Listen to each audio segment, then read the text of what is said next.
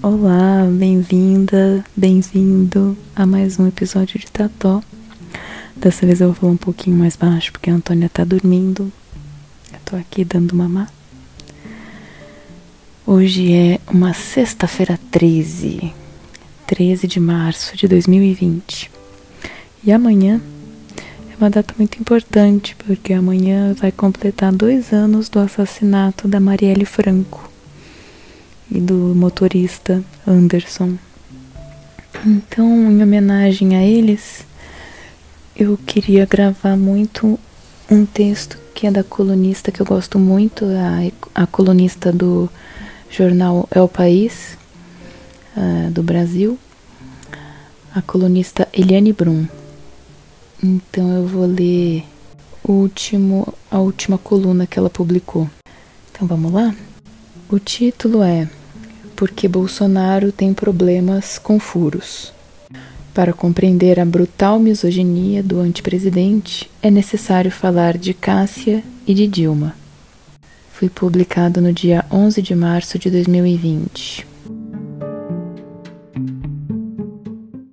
Em 18 de fevereiro, o antepresidente Jair Bolsonaro precisava tirar o foco da morte do miliciano Adriano da Nóbrega, pessoa-chave para esclarecer o esquema de rachadinhas no gabinete de Flávio Bolsonaro, a relação da família Bolsonaro com as milícias que atuam no Rio de Janeiro e também quem mandou matar Marielle Franco e por quê. A eliminação de Nóbrega, com vários indícios de execução, voltava a colocar em destaque as relações dos Bolsonaros com as milícias. Era preciso desviar a atenção. Como de hábito, Bolsonaro usou o velho truque. Criou um novo fato ao atacar a jornalista Patrícia Campos Melo, da Folha de São Paulo. A repórter, uma das mais competentes de sua geração, estava entre os jornalistas que denunciaram o uso fraudulento de nomes e CPFs para disparos de mensagens no WhatsApp em benefício de Bolsonaro. Uma de suas fontes, Hans River, ao depor na CPMI das fake news do Congresso, disse que Patrícia teria tentado obter informações, entre aspas, a troca de sexo, a troco de sexo embora as trocas de mensagens entre os dois provem exatamente o contrário. Em sua coletiva informal diante do Alvorada, a mesma em que costuma mostrar bananas para os jornalistas, Bolsonaro atacou. Aspas, Ela, Patrícia, queria um furo. Ela queria dar o furo, pausa para risos, a qualquer preço contra mim. Esse episódio, amplamente divulgado, revela mais do que o truque do manual dos novos fascistas para desviar a atenção do público. Bolsonaro tem problemas com furos, em vários sentidos. Sua obsessão com o que cada um faz com seu ânus é notória. Está sempre tentando regular onde cada um coloca o próprio pênis. Volta e meia dá um jeito de falar de cocô, como fazem as crianças pequenas para ele, a vagina é um furo. Visão bastante surpreendente para um homem com mais de 60 anos, que já deveria, para o próprio bem, ter conhecido um pouco mais sobre o órgão sexual das mulheres. Chegou a dizer que a Amazônia, abre aspas, era uma virgem que todo tarado de fora quer, fecha aspas. Só um psicanalista que um dia recebesse Bolsonaro no seu divã poderia encontrar pistas para o que essa redução da sexualidade a uma coleção de furos, uns feitos para o estupro, outros proibidos para o sexo, significa. Nós, os governados por tal homem, só conseguimos entender que ele tem obsessão por furos, por cocô e por pênis. E que isso determina seu governo. Bolsonaro tem obsessão também por furos no sentido jornalístico da palavra. A notícia dada em primeira mão, a revelação do repórter sobre o que ninguém sabia. Patrícia, ao revelar, junto com seu colega Arthur Rodrigues, o uso ilegal do WhatsApp na campanha, deu um furo que incomodou muito Bolsonaro e sua corte. E foi isso que a tornou um alvo. Essa história a dos furos jornalísticos e da conflituosa relação de Bolsonaro com mulheres jornalistas é, porém, muito mais antiga. Ela funda a própria relação de Bolsonaro com a imprensa mais de 30 anos atrás, quando ele ainda era capitão do exército. A história da misoginia, ódio às mulheres, da parcela dos brasileiros que Bolsonaro representa e também de parcelas dos brasileiros que não representa é, porém, ainda mais perigosa, porque não começa nem termina com Bolsonaro. A misoginia determinou os acontecimentos que culminaram na sua eleição. Na semana em que o mundo comemorou o Dia da Mulher, 8 de março, e que terão passado os dois anos do assassinato de Marielle Franco, 14 de março, sem sabermos quem a mandou matar e o porquê vale a pena olhar com toda a atenção para o que os fatos contam de Bolsonaro e também para o que os fatos contam da sociedade brasileira. Bolsonaro só se tornou o primeiro antipresidente da história porque parte da sociedade brasileira quer que as mulheres voltem a ser belas, recatadas e do lar. E não são apenas os toscos como Bolsonaro que querem isso, embora só estes saiam por aí contando orgulhosamente para o mundo. 1. Um, a jornalista que denunciou Bolsonaro por planejar explodir bombas nos quartéis. A relação de Jair Bolsonaro, então capitão do Exército, com a imprensa iniciou em setembro de 1986 com a revista Veja. Naquele tempo, a Veja era a principal revista semanal do país e ser a principal revista, revista semanal do país era algo muito importante. A tiragem chegava perto de um milhão de exemplares, o que é muito para um país de não leitores. Todas as pessoas que tinham qualquer poder, em diferentes áreas e níveis, liam a Veja já no sábado pela manhã.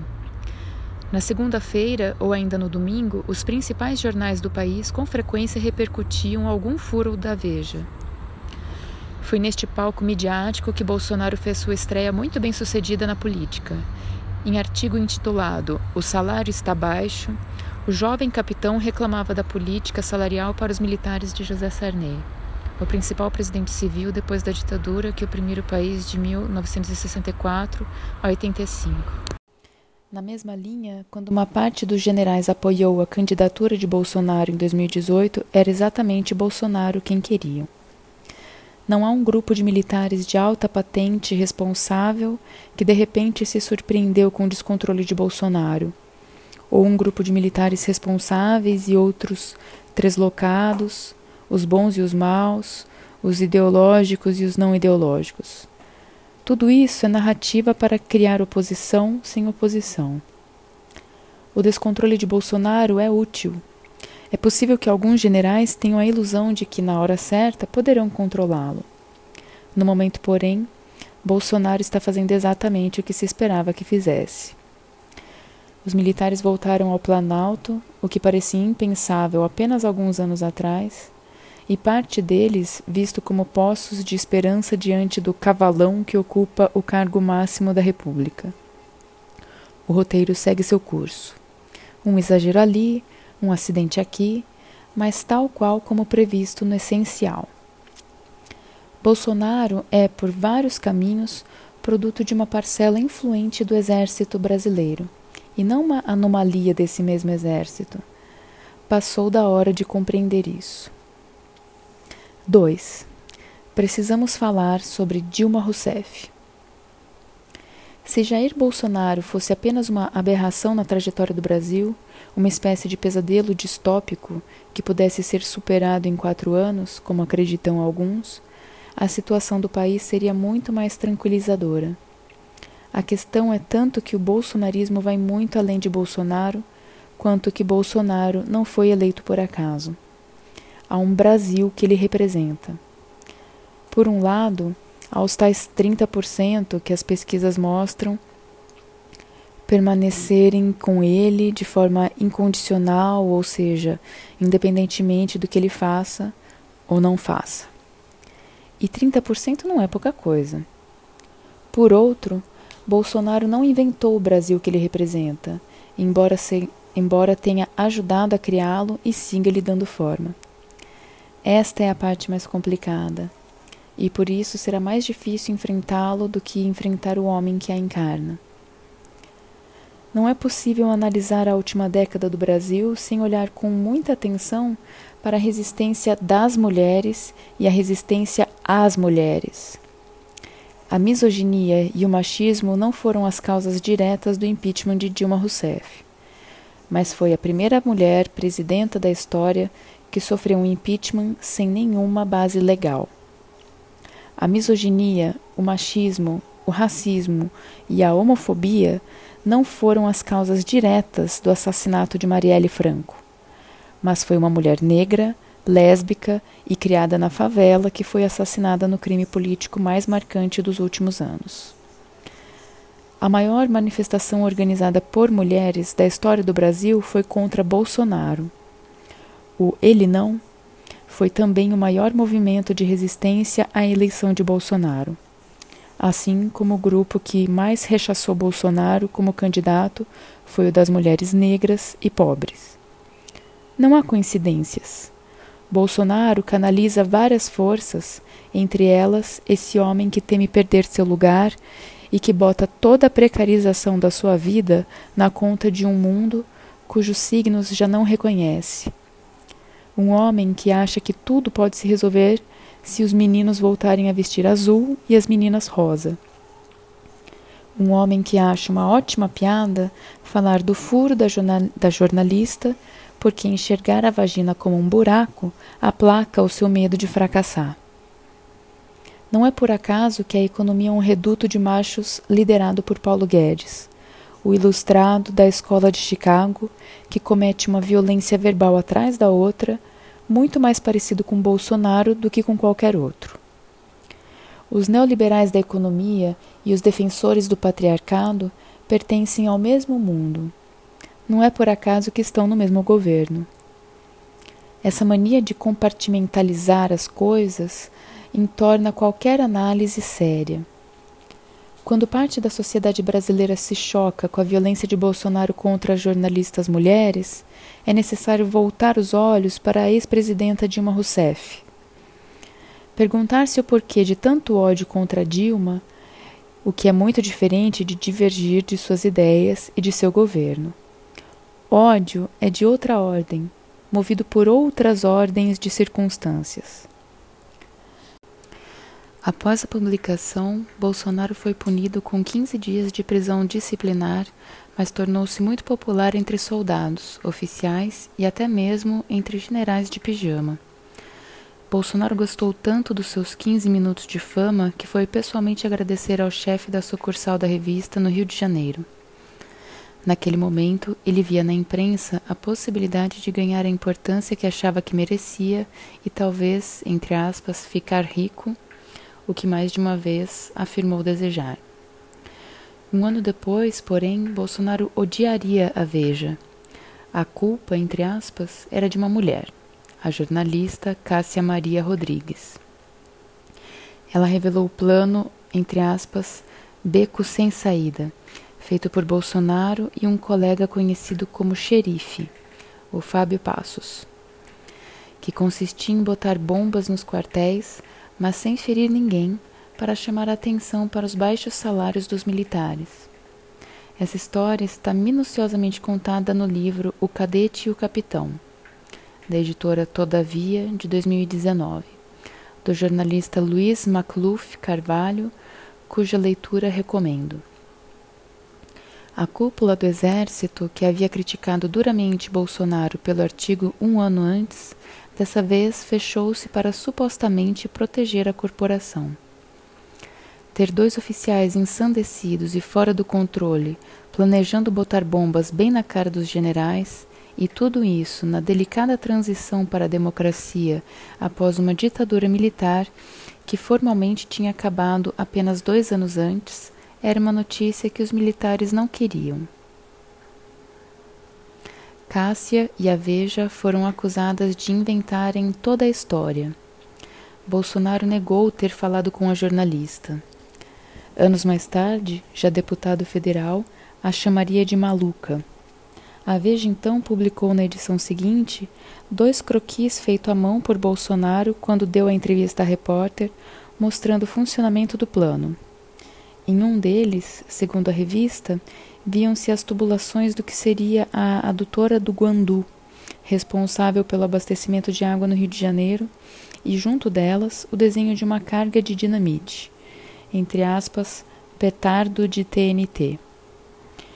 Bolsonaro e Passos seguiram negando as informações da revista. Veja jamais recuou. Para escrever o livro, Luiz Macluf Carvalho destrinchou a gravação de todo o julgamento do caso no Superior Tribunal Militar em 1988. Dois dos três laudos periciais grafotécnicos concluíram que Bolsonaro era o autor dos croquis. Cinco meses antes, um conselho de justificação do Exército já considerara o capitão culpado por 3 a 0 por ter tido, abre aspas, conduta irregular e praticado atos que afetam a honra pessoal, o pundonor militar e o decoro de classe, fecha aspas. Quando esperava ser chamado para dar seu depoimento à corte, Cássia foi ameaçada por Bolsonaro. O então cap... quando esperava ser chamada, Cássia foi ameaçada. O então capitão fez com os dedos o sinal que se tornaria sua marca registrada na presidência, a arma apontada. Ela então teria lhe perguntado se era uma ameaça de morte. Bolsonaro teria respondido que não, mas que ela, abre aspas, poderia se dar mal se continuasse com essa história, fecha aspas. O ministro relator do caso, general Sérgio de Aripires, não hesitou em atacar a repórter de forma muito semelhante à que Bolsonaro usaria contra Patrícia Campos Melo e outras jornalistas quando na presidência, guardadas as diferenças de linguagem, de época e de referências. Abre aspas. A mentira está presente em todas as declarações e afirmações dessa famigerada repórter Cássia Maria. Fecha aspas. Afirmou. Essa moça não deixa de ser uma vivandeira, sendo que as vivandeiras prestam serviços, lavam roupas dos soldados e essa quer lavar a roupa suja dos quartéis. Fecha aspas. Em uma de suas acepções, vivandeiras são as prostitutas que acompanhavam as tropas nos períodos de guerra. Como se vê, nunca faltou inspiração para Bolsonaro nas Forças Armadas do Brasil. A forma como o julgamento foi manipulado para que Bolsonaro fosse liberado é flagrante.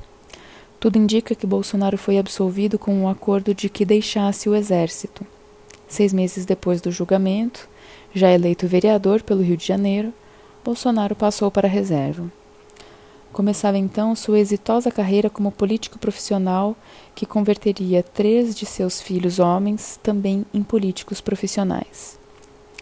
Carreira exitosa no sentido fisiológico, já que, em seus quase 30 anos como deputado federal, Bolsonaro conseguiu aprovar apenas dois projetos, fato que não, fato que não impediu os eleitores de elegerem no presidente da República em 2018.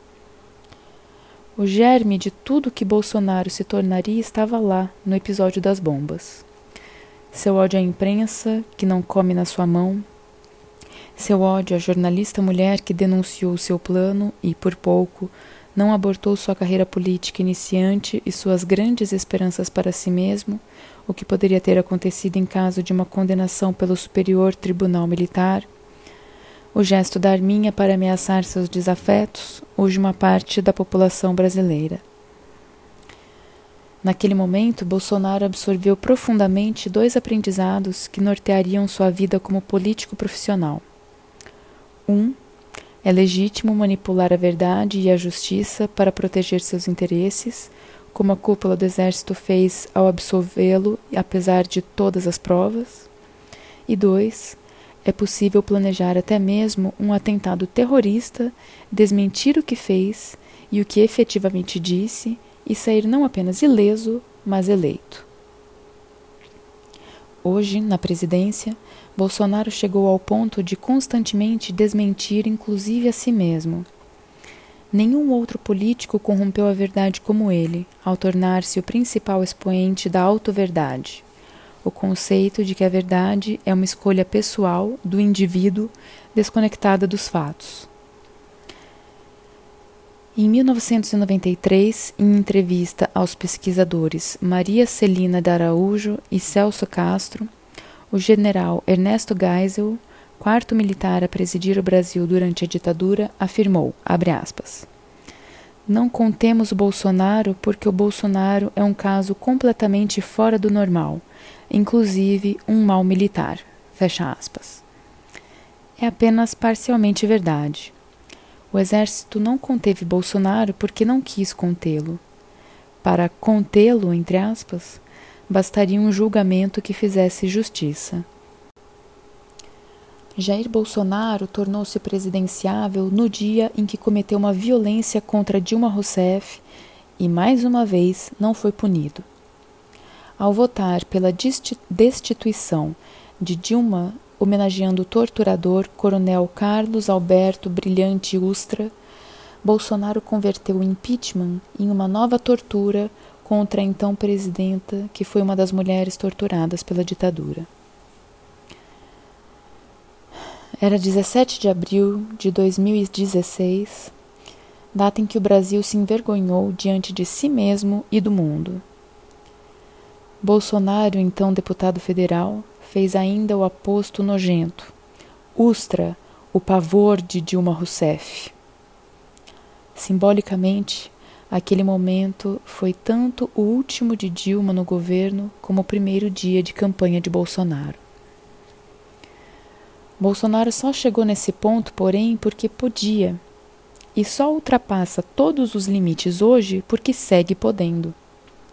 Bolsonaro descobriu, nos anos de 1980, que a justiça não o barraria, fosse a militar, fosse a civil. Até hoje ele não teve motivo para duvidar dessa certeza. E por que podia contra Dilma?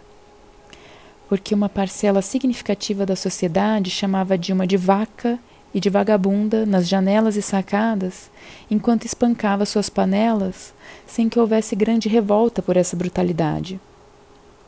Parte da imprensa, que hoje acertadamente denuncia a violência de Bolsonaro contra as mulheres jornalistas, no máximo lamentava a deselegância e a má escolha dos termos, mas tratava as agressões misóginas, machistas e violentas contra Dilma como liberdade de expressão.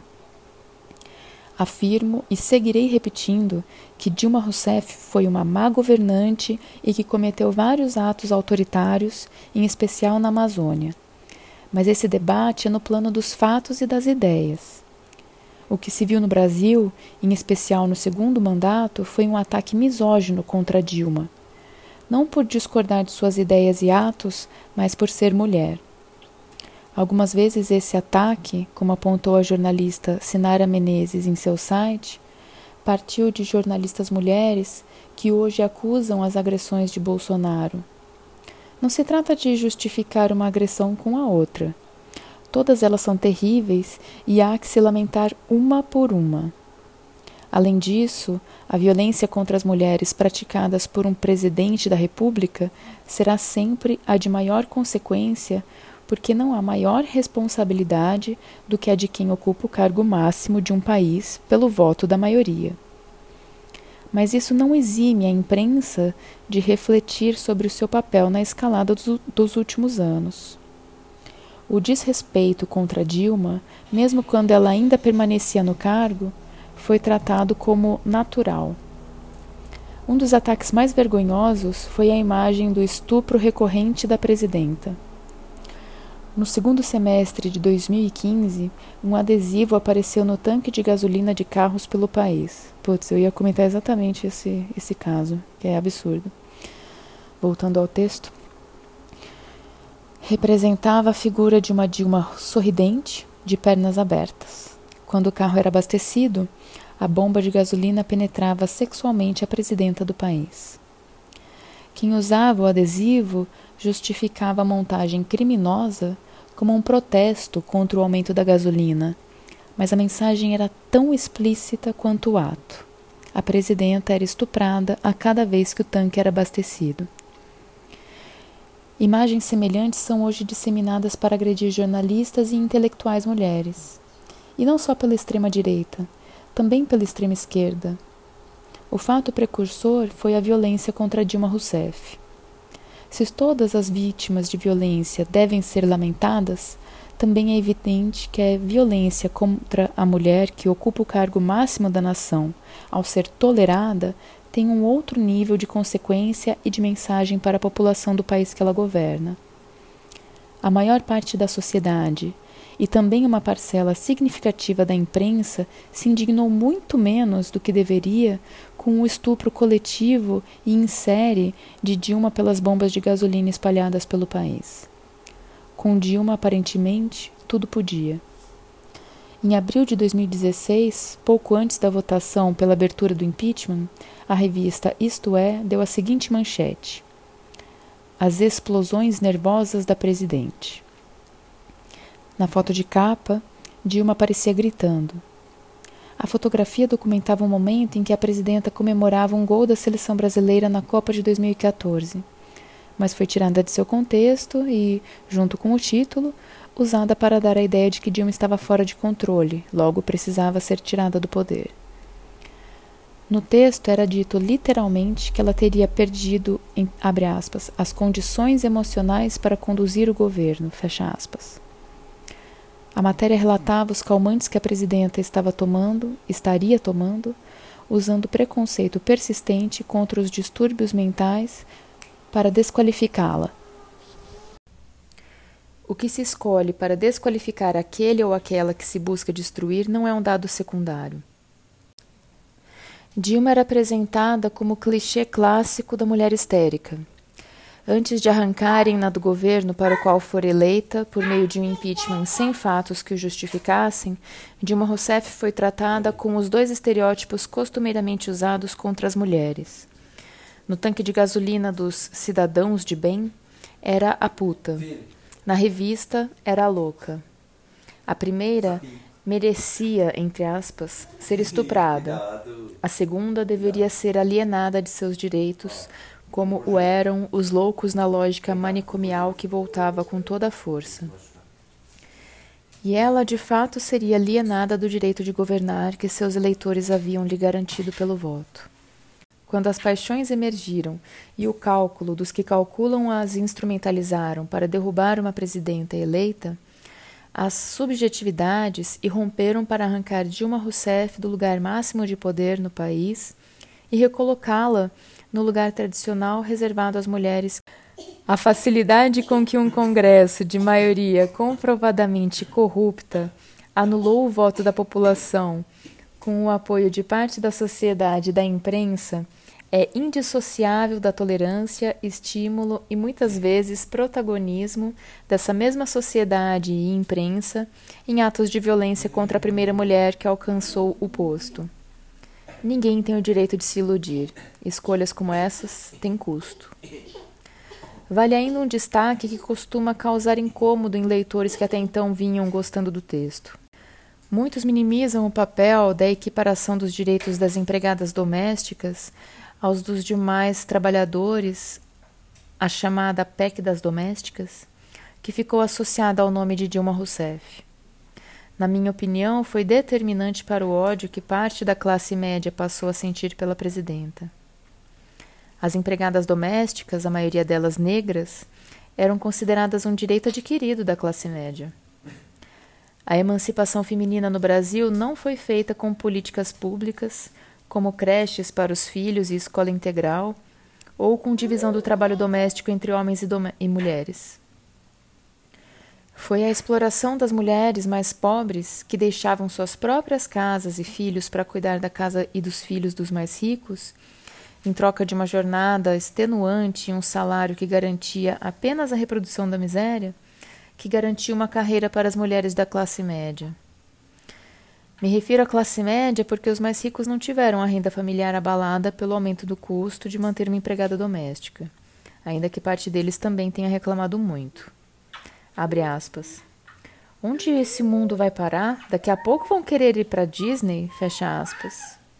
Que ousam reivindicar igualdade.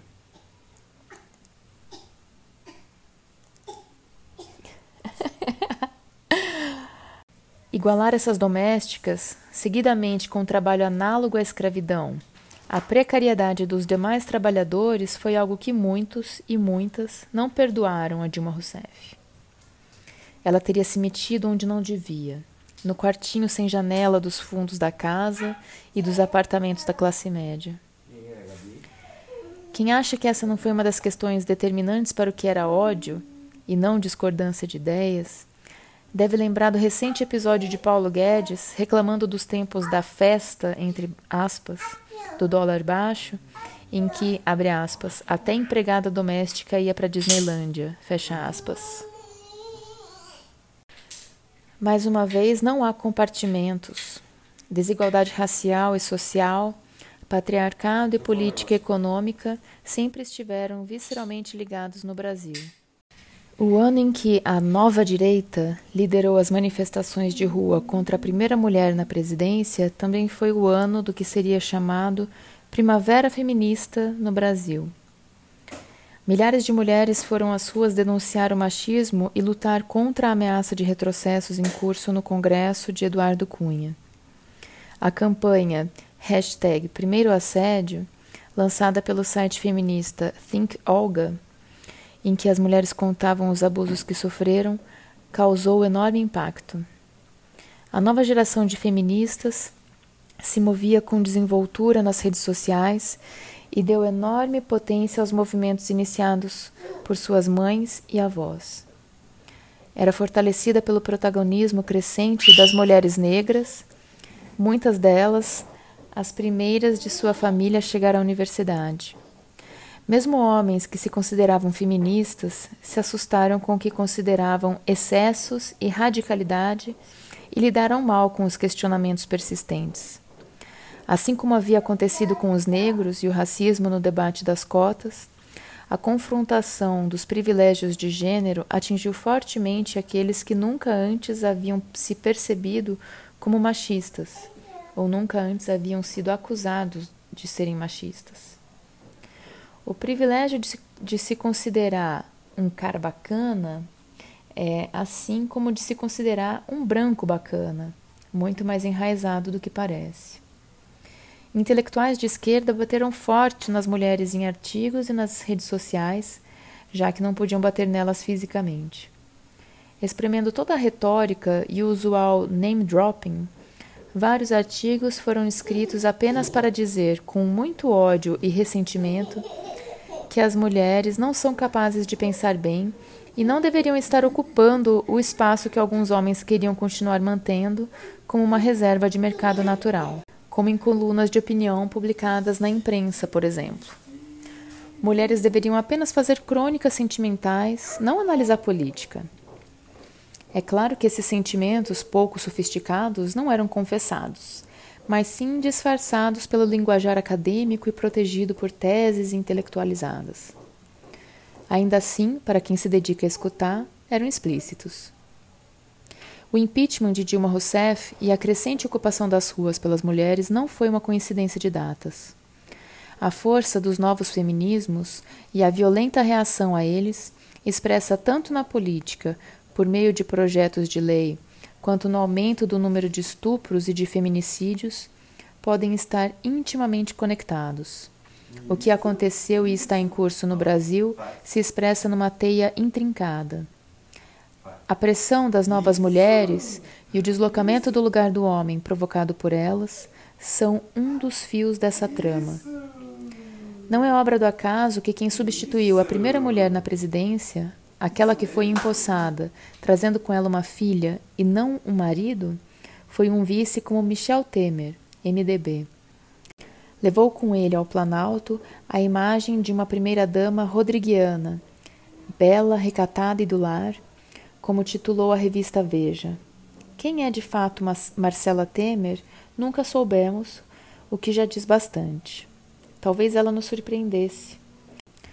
O retrato naftalínico do primeiro ministério de Temer foi apenas a transição para o meme colorido e explicitamente violento de Bolsonaro, apimentando as velhas elites que o apoiam com fardas e neopentecostalismo evangélico. Entre as tantas perdas promovidas por um governo autoritário está a da anulação das diferenças das posturas, dos caráteres e das ideias.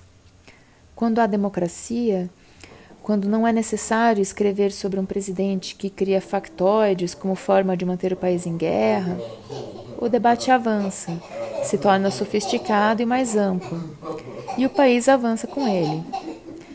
Lamentavelmente, esse processo costuma ser interrompido no Brasil, como acontece hoje. A função do autoritarismo é também a de interditar o debate. Hoje, mais uma vez, é preciso fazer alianças com pessoas que até ontem cometiam violências semelhantes às que hoje denunciam, porque o bolsonarismo é uma ameaça não apenas à democracia, essa que já se desfaz, mas à civilização, na falta de palavra melhor.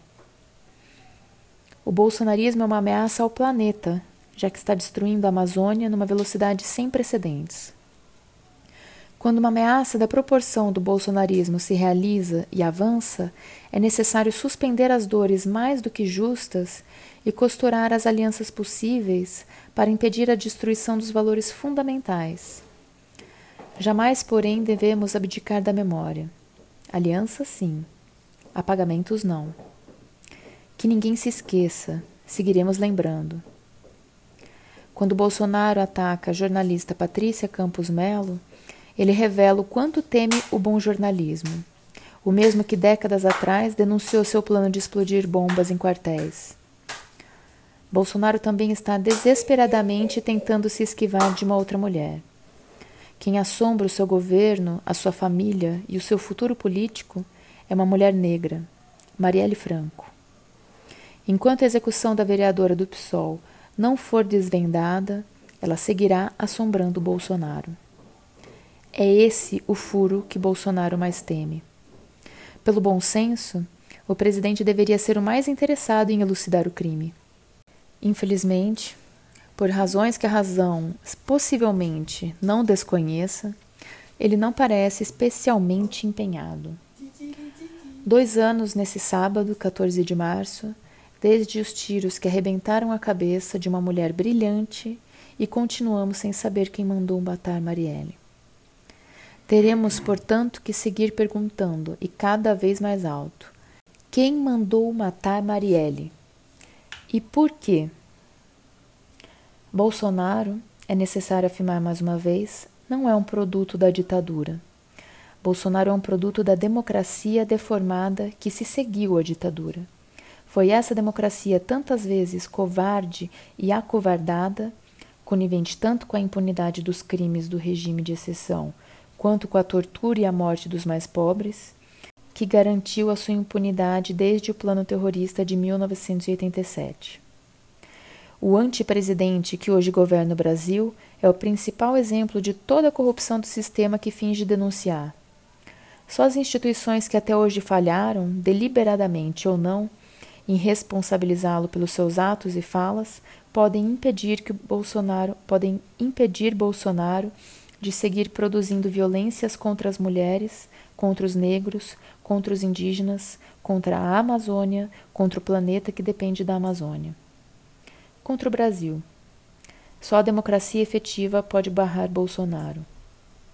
Os golpes do século XXI, vale repetir, não acontecem mais de repente, como era no século XX. No Brasil, assim como aconteceu e acontece em outros países neste momento, a democracia está sendo devorada ao modo dos parasitas, desde dentro, um pouco mais a cada dia. As chances desse corpo enfraquecido resistir diminuem com as horas. Não há milagre nem mágica. Só com o que ainda resta de democracia, e isso enquanto restar, é possível impedir os violentos de exercerem sua violência, os golpistas de completarem o golpe. Termino com o desejo de que, inspiradas por Marielle Franco, as mulheres brasileiras e os homens feministas, porque feminismo é posição política, não depende de sexo e gênero, se coloquem em movimento. Que juntos sejamos capazes de resistir e obrigar as instituições brasileiras a se reencontrarem com a vergonha enquanto ainda é possível. O tempo se esgota.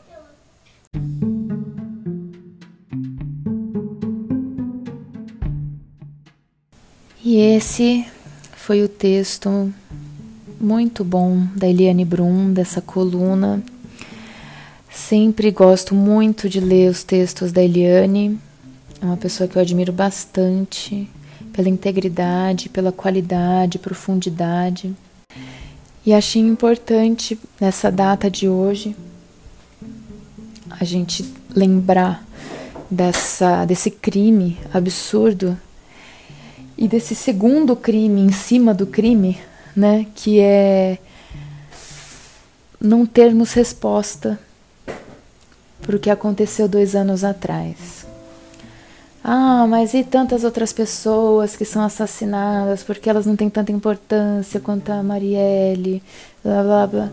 Olha, ela defendia, ela não defendia bandido, ela defendia direitos, direitos de todos, inclusive de bandidos, inclusive de policiais que prendem os bandidos. Ela defendia direitos de pessoas. E era uma mulher, e era negra, e era da periferia. Foram muitas coisas, assim, foi uma mensagem, o assassinato dela foi uma mensagem com muitos contextos aí né, entrelaçados. Então, é sim uma pessoa extremamente importante e é uma bandeira que a gente não pode desistir de levantar enquanto esse crime não for solucionado decentemente. Então eu comecei essa gravação ontem, termino hoje, agora no finzinho da noite já. Mas é isso, o dia a gente passou com Marielle estampado na pele, pra gente não esquecer essa pessoa importante e os fatos importantes que ela trouxe à luz também. Espero que vocês tenham gostado.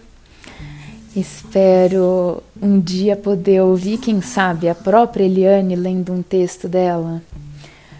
Ia ser bem gostoso, né? Quem sabe?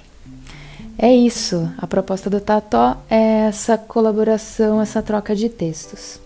Se você quiser mandar alguma é, colaboração, procure ou no Spotify ou para você mandar mensagem de áudio, você pode mandar pelo aplicativo Anchor, que você instala aí no seu celular, ou também pode me procurar no Instagram, no Tató Podcast. Obrigada, um beijo, até a próxima.